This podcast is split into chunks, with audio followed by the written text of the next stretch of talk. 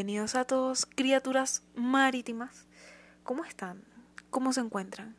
Yo, aquí que no quepo de la emoción, porque además de que por primera vez en un sábado les entrego este contenido que sale de mi corazón con tanto amor, estoy acompañada de alguien que me inspira, Roberto Centellas, acá Centellita, para hablar de un tema que, me parece hermosísimo, como lo es nuestra condición humana. Pero bueno, empecemos. ¿Qué tal tú, Centellitas? ¿Cómo estás? Pues yo de maravilla, todo bien, todo correcto. Gracias por invitarme. De verdad, yo tampoco quepo de la emoción. Esto es una salida de, de mis, estereotipos, de, de, lo que estoy acostumbrado. Yo nunca he escuchado ningún podcast, de hecho, esta es la primera vez que hago algo parecido. Y creo que lo más cercano a un podcast que he visto es The Midnight Gospel en Netflix, entonces, bueno, voy a tratar de hacerlo mejor y tratar de que sea interesante. Bueno, pero es que lo verdaderamente importante no es ser experto en podcast. Y bueno, de hecho, The Midnight Gospel es un verdadero ejemplo. Este, ya con eso tienes bastante, o sea, bastante para, para comenzar. Pero realmente esto, aunque sí se si bien se parece a la radio, este no tiene las mismas cuadraturas que la radio. Porque esto es una plataforma libre, una plataforma para uno poder expresarse de manera libre, de manera fluida. Y bueno, o sea, de verdad, yo creo que por más que uno busque la calidad, uno es humano y uno siempre podrá cometer sus errores, uno tiene la libertad para cometer sus errores, yo creo que uno debe cometer errores para poder aprender. Pero bueno, vayamos a los temas que nos tocan por hoy. Hablemos de nuestra condición humana, del germen de la civilización de los homínidos y de lo que habíamos planteado para entregar hoy un buen contenido de calidad. Vale, me agrada, me agrada eso de poder salirse del cuadro. Eso nos permite un poco más de improvisación, de poder salirnos un, un poco del guion, más de como lo permite el, el, un programa de radio. Pero bueno, para comenzar, pues qué mejor sitio que el inicio. Y la humanidad siempre ha, solido ubicar su año cero en el año Domini, es decir, el año en el que muere Jesucristo, pero yo me voy a ir un tramo más atrás y voy a lo que considero el inicio de la civilización, al igual que el científico italiano César Emiliani, y me voy a ir 12.000 años al pasado, a un templo en el sur de la actual Turquía, que se conoce hoy en día como Gobekli Tepe. Eh, esto es un, un, lo que se conoce como el primer santuario, es el primer templo, el primer sitio que tenemos registro donde la humanidad eh, hizo monumentos o hizo algún tipo de adoración, porque esto ocurrió hace 6.000 años antes que el monumento Stonehenge en Inglaterra y es un misterio tan grande, pero a la vez representa un hito tan importante en la historia humana, porque de esta, es, eh, el templo, la construcción del templo es una hazaña tan increíble para la gente de la época que o sea, difícilmente contaban con algo más que herramientas de piedra y la colaboración humana fue lo que hizo que se construyera en este templo con columnas de 15 o 30 metros de alto y que pesan muchísimas toneladas.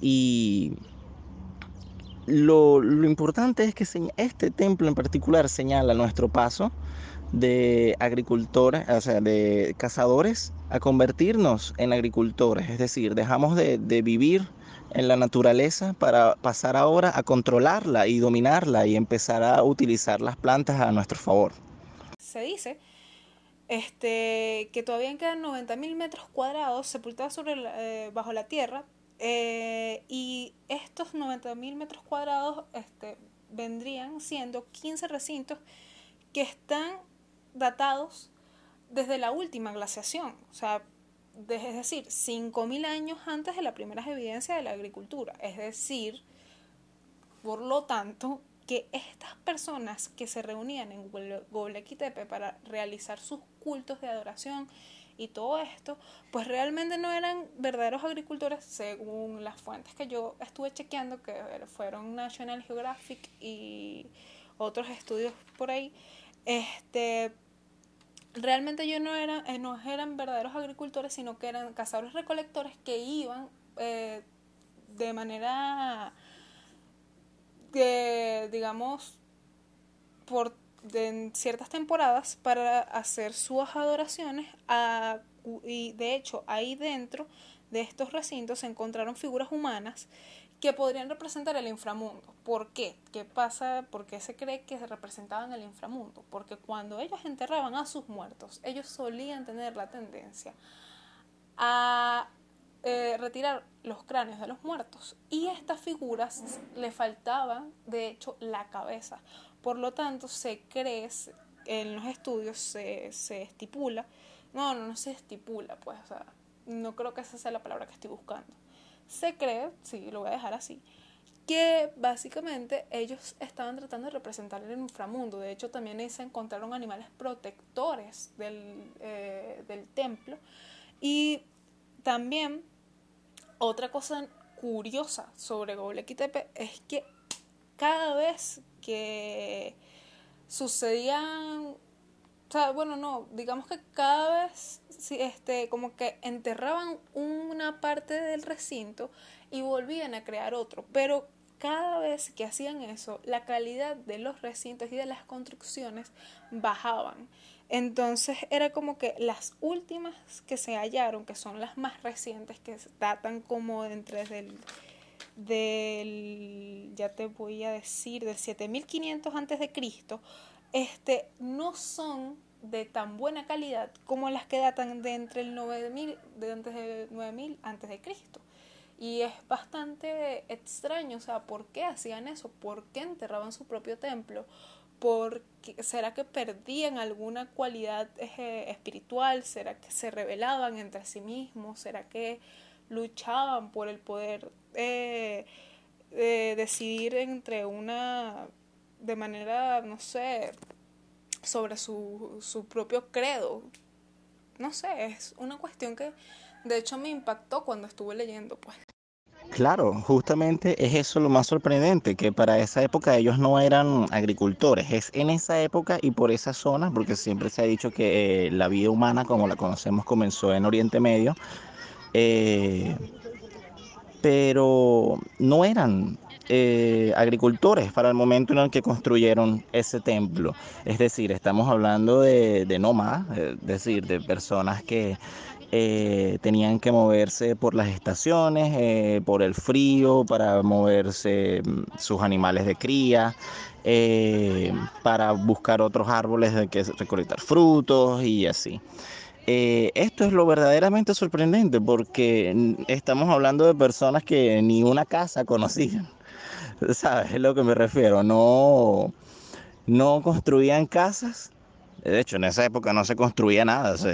Estamos hablando de cavernícolas prácticamente tipo picapiedras, de, de gente que vivía en cuevas, eh, de gente que como máximo habrán hecho eh, tiendas de campaña con pieles de animales y cosas así. Y es por eso que resulta tan peculiar, tan peculiar este sitio.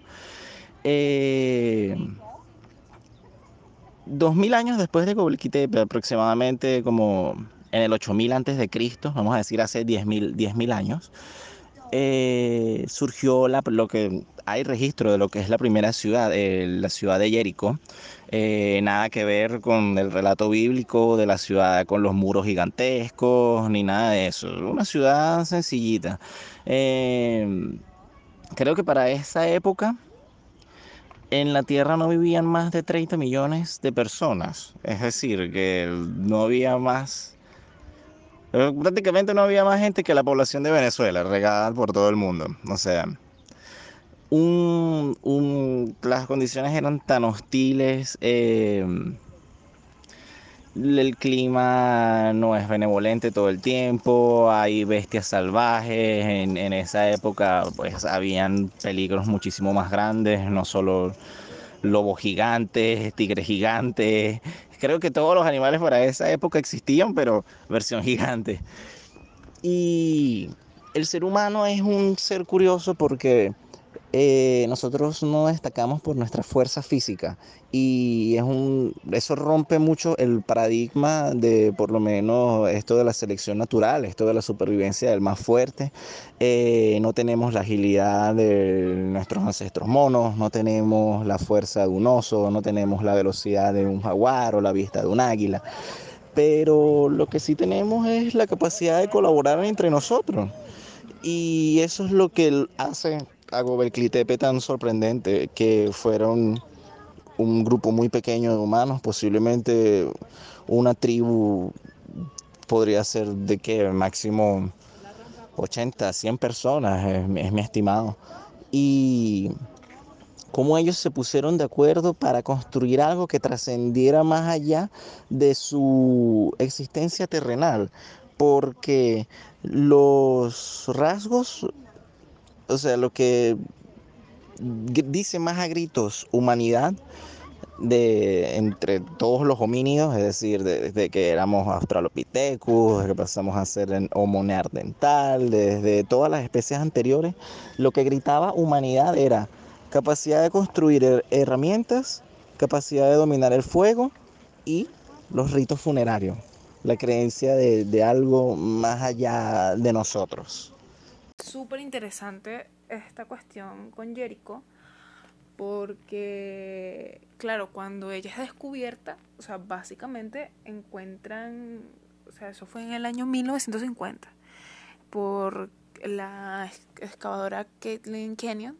este, y bueno, ella encuentra este último segmento donde de hecho encuentra también este eh, eh, restos de rituales funerarios, que es lo que estábamos hablando, que es importantísimo que para, para encontrar la humanidad entre las criaturas. Y es gracioso mm, o, o curioso, mejor dicho, que, o sea, podemos estar hablando de todas las civilizaciones, pero los lo que siempre nos representa, que viene de nos, desde nosotros mismos, este, es el hecho de estas creencias superiores y tal, como tú dices, pero que vienen desde una necesidad de emocional, empática y, y, eso, para o sea, llorar a nuestros muertos siempre ha sido y será, creo, o sea, digo yo desde mi punto de vista, siempre ha sido y será una cuestión necesaria para nosotros porque somos seres sociales, somos seres sociales y la sociedad y la civilización, la humanidad está eh, condicionada para sentir dolor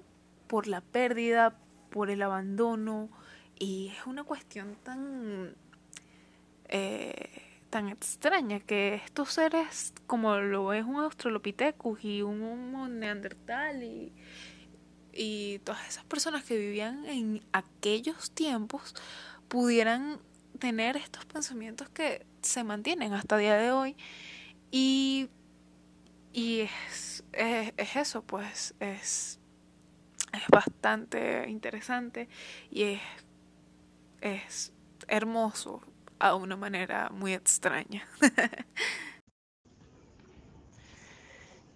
es que entre lo más sorprendente de todo esto es que el ser humano moderno, Homo sapiens, Homo sapiens como lo conocemos anatómicamente, con nuestra forma ya eh, sin esa quijada alargada que parece como de los monos y sin la postura encorvada del Homo sapiens como tal, existe como desde hace aproximadamente 200.000 años. Y cuando nos ponemos a, comparar, eh, con, con Gobekli Tepe o con Jericó, que tienen 12.000, 10.000 años eh, aproximadamente, eh, nos dice que de la historia humana, nosotros nos pasamos el 95% siendo cazadores y recolectores. La mayoría de nuestra historia eh, nos la pasamos como cavernícolas, literalmente. Es, una, es un periodo muy, muy largo de, de la historia y es que parece hasta sorprendente. Si bien ya la humanidad es un granito de arena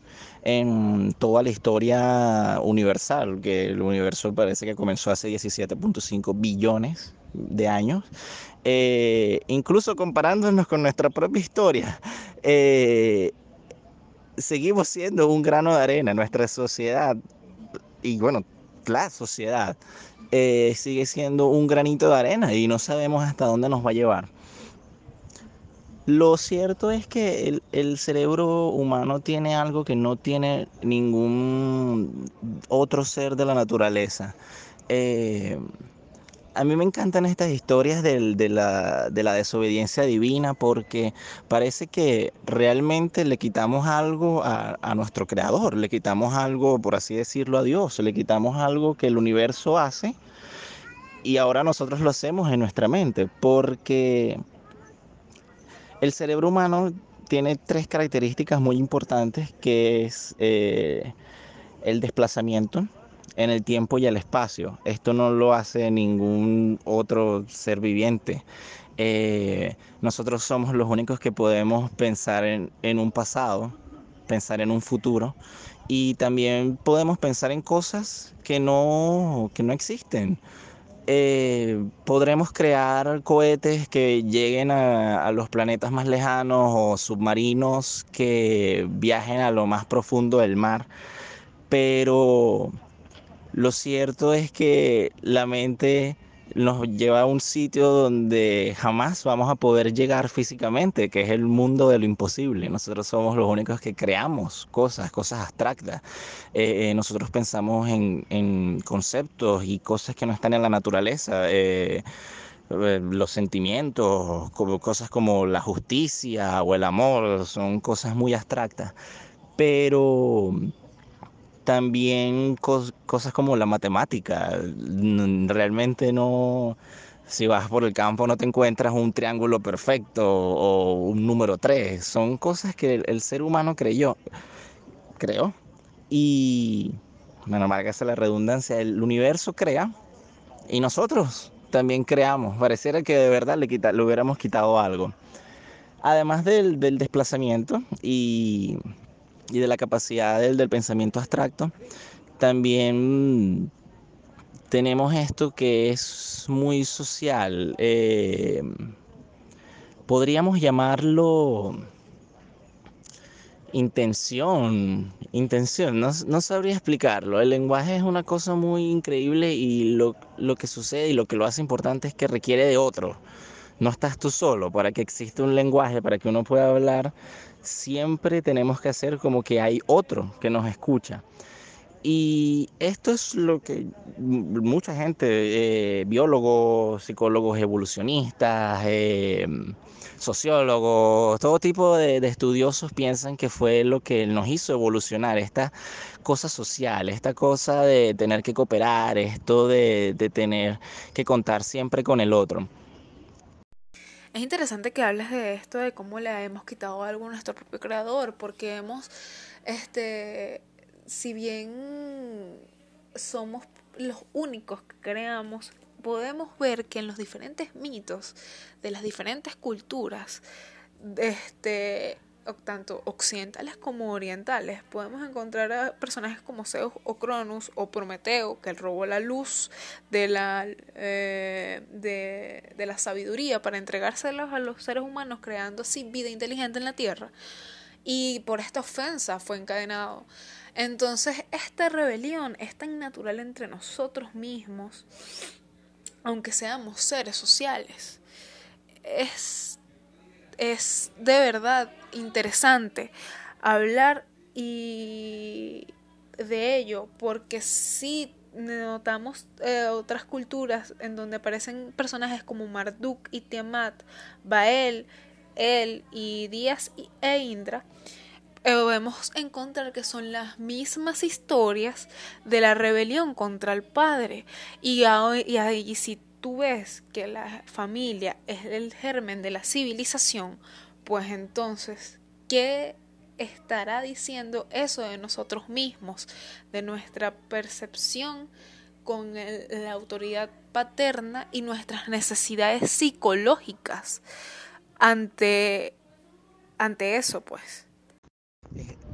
Es que tiene todo el sentido del mundo. Eh, una de mis teorías favoritas eran de, estos arqueólogos que descubrieron a, Lucy. Lucy es un, esqueleto, una mujer eh, súper, súper primitiva. Me atrevo a decir que eh, no era un Homo sapiens como tal, creo que era un nerdental o de una de estas cepas de anteriores a nosotros.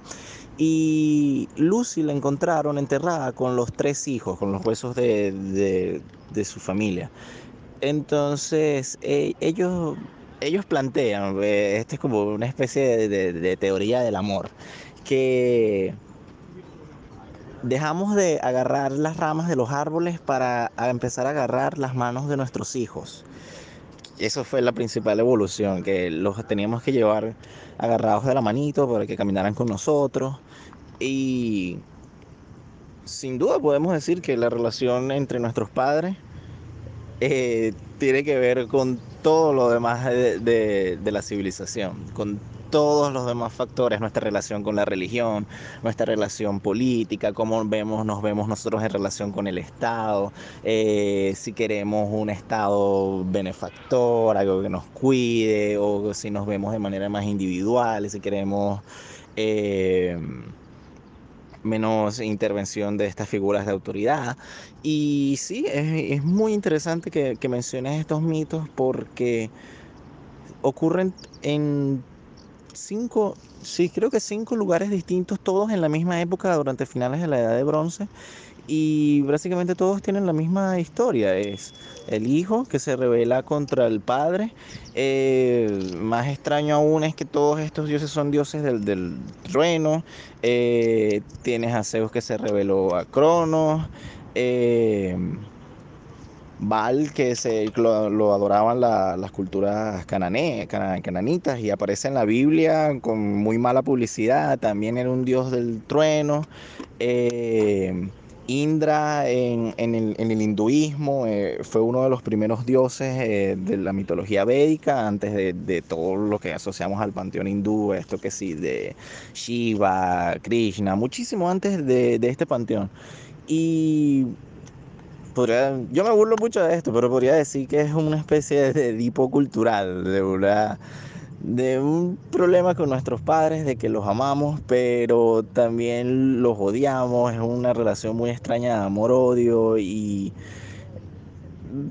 se puede decir que los admiramos de alguna manera porque tienen el por lo que simbolizan, porque tienen el poder, por el poder político, el, poder militar, por así decirlo, pero también queremos sus características, queremos ser como ellos. Es que claro, yo entiendo de alguna manera que los consideramos, o sea, los consideramos y aceptamos como seres superiores a nosotros porque venimos de ellos. O sea, ellos son nuestro origen en un cierto sentido. Nuestra madre, de hecho, es nuestro primer eh, contacto con el mundo. Con, de hecho, puede considerarse nuestro primer em, este, eh, relación social, si se quiere. Y de hecho, me parece que no solamente tenemos este impulso edípico a nivel social e individual. Yo creo que también es importante resaltar los arquetipos de Jung y hablar de su teoría porque es interesante cómo la sombra este habla de nosotros y este y cómo nos muestra eh, diferentes facetas de nosotros porque, por ejemplo, de hecho, en personajes que yo creo que podrían ser totalmente del, o sea, del conocimiento del, de, la, de la mayoría de las personas, está, por ejemplo, Harry versus Voldemort. Ellos son pues básicamente las contrapartes. Y bueno y está Voldemort que es su sombra que es las cuestiones que Harry no acepta. Y a su vez Harry son las cosas que Tom Riddle en su vida de, de persona normal nunca quiso aceptar que era el hecho de ser humano. O sea ser ser digamos medio mogo tal vez eso era lo que le truncaba la vida y la existencia a, Tom Riddle. Pero entonces están estas ambivalencias, estas carencias de autoestima y tal, que siempre nos llevan como a realizar este... Eh, eh, estas rebeliones que son tan interesantes de, de, de hablar, de investigar. También me parece súper interesante como si se mantiene ese complejo edípico en toda la sociedad, pero los orientales y los occidentales los vivimos de diferentes maneras. Porque, por ejemplo, los occidentales ellos son más respetuosos con el padre, aunque sí existan diferentes, o sea, diferencias con el mismo, pero ellos son más respetuosos y por eso de hecho se puede evidenciar en lo que es con la cultura del emperador y todas estas cuestiones, pero tú puedes tratar de observar dentro de la dentro del, de, de, de, la idiosincrasia del, del occidental y ves cómo nosotros somos más de formapeo, más de agarrar y tumbar las monarquías y instaurar democracias y así ha sido nuestra historia entre, guerras y, rebeliones contra el Estado, contra los patriarcas, contra lo que nos ha convenido eh, realizar, tumbar. Eh, digamos, avanzar y dejarnos de él, porque de hecho es como ese, ese viaje del héroe que realizan muchos héroes, por ejemplo, del shonen, por ejemplo, de, del género shonen del anime, por ejemplo, de el mismo Harry Potter que empieza haciendo todo el viaje del héroe y tiene que madurar y tiene que entender cuáles son sus debilidades, cuáles son sus virtudes y qué son las cosas que proyecta en Voldemort. Es un cambio de paradigma muy agradable que pasar a hablar de Jung eh, después de hablar de Freud, porque hasta a estas alturas lo único que hemos hablado ha sido de lo biológico, de eh, cosas de supervivencia, eh, conductas programadas en el cerebro, selección natural, eh, nuestra relación con nuestros padres, pero Jung es un poco más abstracto, él acuñó un término que se llama trascendencia para referirse como a este anhelo que tiene el ser humano de dejar algo en el mundo que prevalezca después de que él ya no esté. Entonces, es una manera como, como muy espiritual, por así decirlo, de, de, hablar del ser humano, porque Freud se enfocaba más que todo en lo biológico. Él era un fanboy de Darwin. Eh, muy exagerado, entonces él lo tomó muy mucho para su teoría. Entonces, claro, Freud dice que somos seres irracionales, eh, nos llevamos por los impulsos de la selección natural, nosotros somos violentos, eh, queremos sexo, queremos la mayor cantidad de, de comida y seguridad. Eh, claro, en, la época primitiva era comida y, alojamiento, pero hoy en día esas necesidades de, de bienestar eh, físico son reemplazadas por cosas como el dinero. Eh, en cambio, Jung lo, lo, ponía de otra manera, porque él, él, criticaba mucho la teoría de Freud, porque si nosotros somos seres que están dominados por la selección natural, por la biología, que sabes, que quieren comida, que quieren, eh, básicamente los instintos básicos de los animales, porque por ejemplo hay gente que se suicida. Eh, el suicidio es una, es una conducta totalmente antinatural va en contra de todo lo que nosotros conocemos de, de, biología y de adaptación y de supervivencia. Entonces, los arquetipos eh, sí son mucho más abstractos que, que la biología y, y la evolución y todo esto que hemos estado hablando, pero sin duda son interesantes y es un método muy, muy útil para entender eh, las historias que aparecen a lo largo del mundo y por qué se parecen, aunque estén separados geográficamente.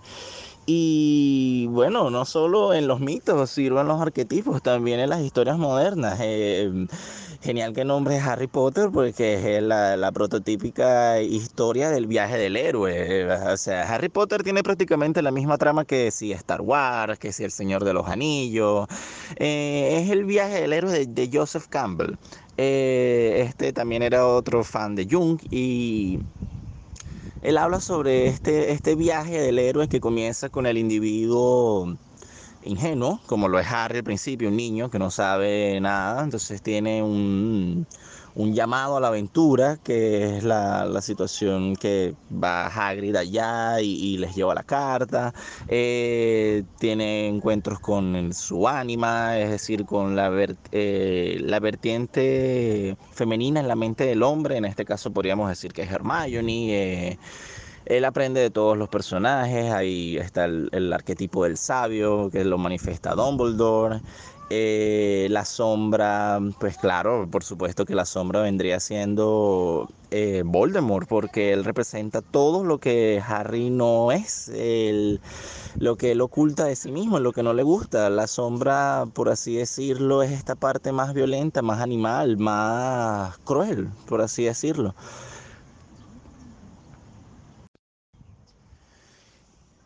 Y no, y no, la sombra usualmente no siempre es el villano, también puede ser el, un compañero del héroe que sea totalmente lo opuesto a él.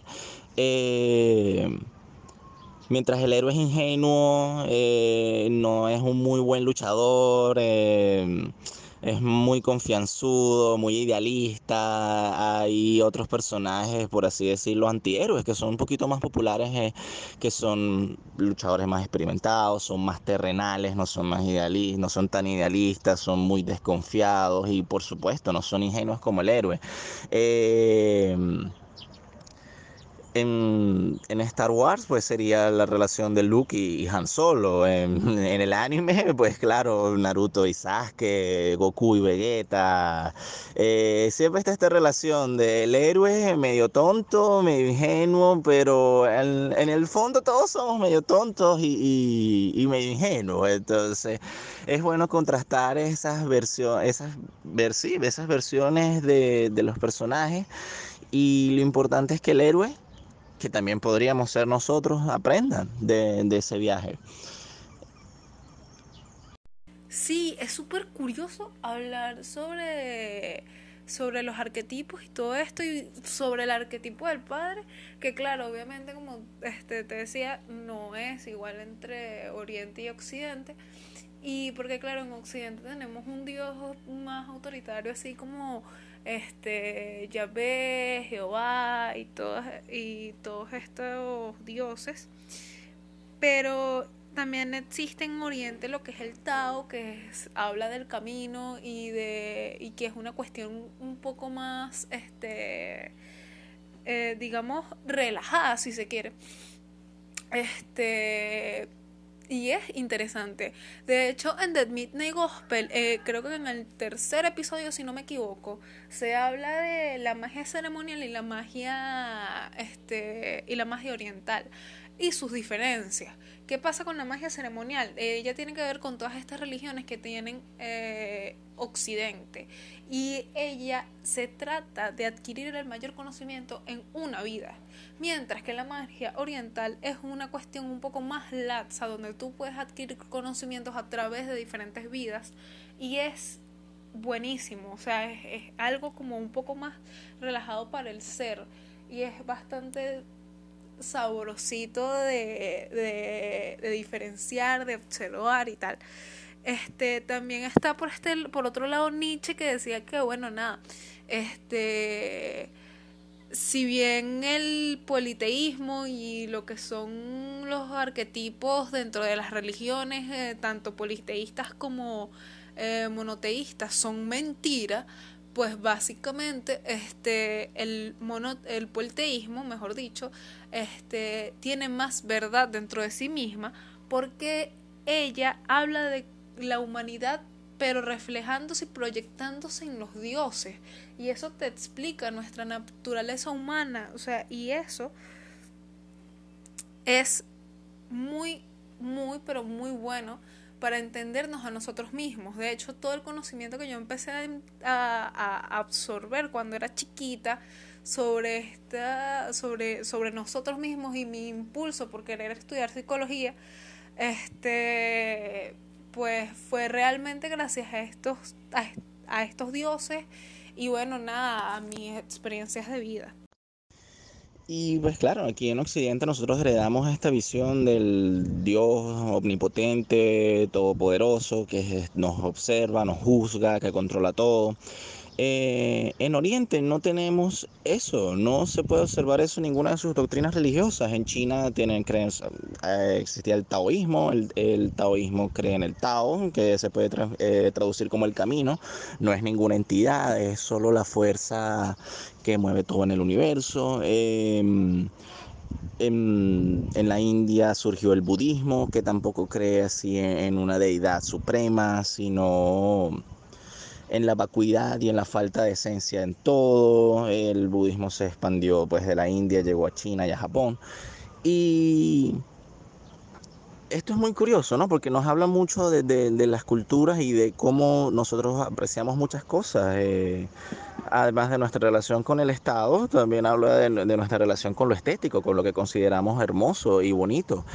Y si bien nosotros heredamos los valores griegos de la perfección y de la simetría, de que eh, nosotros con el poder del raciocinio podemos agarrar y transformar el mundo y seramos de él. Eh, eso lo podemos ver en, el, arte griego como el Partenón, que tiene el, el, el Fibonacci, el radio de oro, todos estos conceptos matemáticos perfectos y simétricos.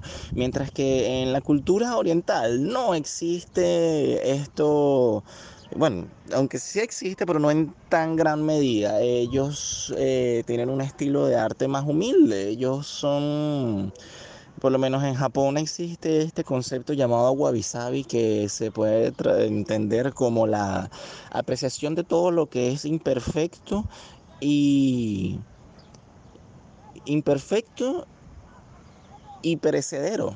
Porque, pues claro, el budismo te dice que nada es eterno en el universo, no tenemos que pegarnos. Eh, pues claro, todas estas cosas como la perfección, la belleza y la simetría son meras apariencias para la cultura oriental. Entonces, eh, la gente que aplicaba el wabi sabi, eh, por lo menos preferían desechar las copas de té elegantes, así hechas con porcelana china, para tratar de usar copas de té de piedra o de madera, de materiales más rústicos. Era un ensalzamiento de la humildad sobre esta actitud controladora que se puede ver en mucha gran medida en nuestra cultura occidental, siempre eh, anhelando el éxito, siempre queriendo tener más, en cambio ellos pues todo lo contrario, no puedes tener nada porque nada te pertenece y tus errores no te hacen menos, sino que tus errores tienes que apreciarlos al igual. Eh, es una filosofía muy bonita, es una filosofía muy bonita que nos hace apreciarnos con todos nuestros errores. Eh, una taza rota tiene más valor que una completa, porque la taza rota te cuenta una historia, y es por esto que existe esta artesanía que se llama el kintsugi, que es eh, rellenar con oro las grietas que tienen los envases. Es esta forma de decirte, mira, tus errores te hacen hermoso, ¿sabes? No luches por la perfección. Eh, ya todo es perfecto como está, quédate tranquilo. Es una forma muy bonita y deberíamos aprender un poco de eso. Es tan apasionante escuchar cómo las culturas orientales entienden perfectamente o lo que a mi parecer es perfectamente los errores, la humildad, el, deseo por estar tranquilos consigo mismos. y con quienes nos rodean, por querer al prójimo. Y, y a su vez, cómo eso se conecta también, por ejemplo, con uno de los mandamientos de, de, de Yahvé, que es ama a tu prójimo. Y cómo todo esto a su vez se conecta con el germen de nuestra civilización. Éramos seres primitivos, pero toda la vida hemos creído en algo superior. Y, y aunque este ser superior exista o no exista, y esté en nuestra psique o no, esté en nuestra psique, y no tengamos pruebas para, eh, para, para justificar su existencia o para justificar su no existencia, pues nos proyectamos en él. Y además tenemos un regalo tan bendito como es la creación, la cooperación y el deseo de cambiar, el deseo de entendernos a nosotros mismos y de mejorar. Y bueno, todo esto me, me lleva a una teoría que es la teoría del huevo, que de hecho me, me encantaría concluir en serio con ella, que se trata de que nosotros vivimos dentro de un huevo cósmico en el que somos exactamente todo lo que nos rodea y, que, y tanto como nos rodea. Y que realmente estamos aquí para aprender, para luego de cierto punto poder vernos Dios.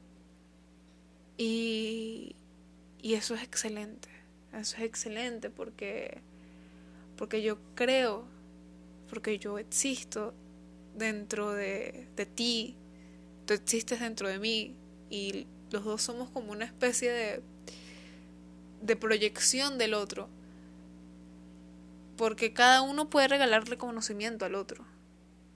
Y eso es buenísimo, eso es, eso es precioso, es precioso, es precioso. Y aunque seamos seres que nacimos de, de, de la violencia, que aún se nos refleja nuestra violencia, aún en estos tiempos tan modernos, pues tenemos esperanza. Tenemos esperanza y eso es lo único que importa. Y bueno, yo creo que esto podría ser todo por hoy. De verdad, gracias, gracias totales por venir y estar aquí. Aunque estés en el otro lado del mundo, yo te siento cerca en este preciso instante de verdad, gracias por ser mi guía y ser como el loco del tarot que comienza el viaje a esta a este mar de delfines en donde nada, llegaremos hasta el confín del mundo. Gracias, Roberto, de verdad. Así es. Bueno, seguimos siendo monos pero ahora somos monos con tecnologías arrechísimas, monos que van a la luna, eh, monos que tienen computadora, internet, saben de teoría cuántica. Pero bueno, seguimos siendo seres irracionales todavía y no sabemos qué nos depara. Con todo lo que hemos hablado, pues obviamente hay sus excepciones, no porque te diga que eh, existe esta esta cultura de apreciación a la humildad en, Oriente no quiere decir que ellos no sean perfeccionistas. También hay casos donde los carajos hacían el harakiri, sacaban las tripas por honor, eh, que te diga que los occidentales también son un poco más perfeccionistas y revoltosos, tampoco es una verdad completa, porque ya tenemos algunas cosas como el romanticismo, que trata de ir otra vez a lo natural, a lo humilde. Pero bueno, es un tema larguísimo y siento que no, ya nos vamos. Creo que ya nos pasamos más del tiempo estimado para el, para el podcast. Así que nada, lo dejaremos hasta aquí entonces y me alegra haber podido ser tu guía en el comienzo de lo que espero que sea un viaje muy productivo para ti y para todos los oyentes. Y gracias por invitarme. Saludos a todos y a todas las criaturitas marítimas. Sean como delfines. Tengan sexo por placer. hasta luego. Bueno, mis delfines, esto ha sido todo por hoy. Hasta la próxima semana y gracias Roberto. Y sí, sean como los delfines, tengan sexo por placer, sean hermosos y sean la utopía de la humanidad. Hasta la próxima. Ah, y recuerden, crear vínculos de respeto, amor y responsabilidad.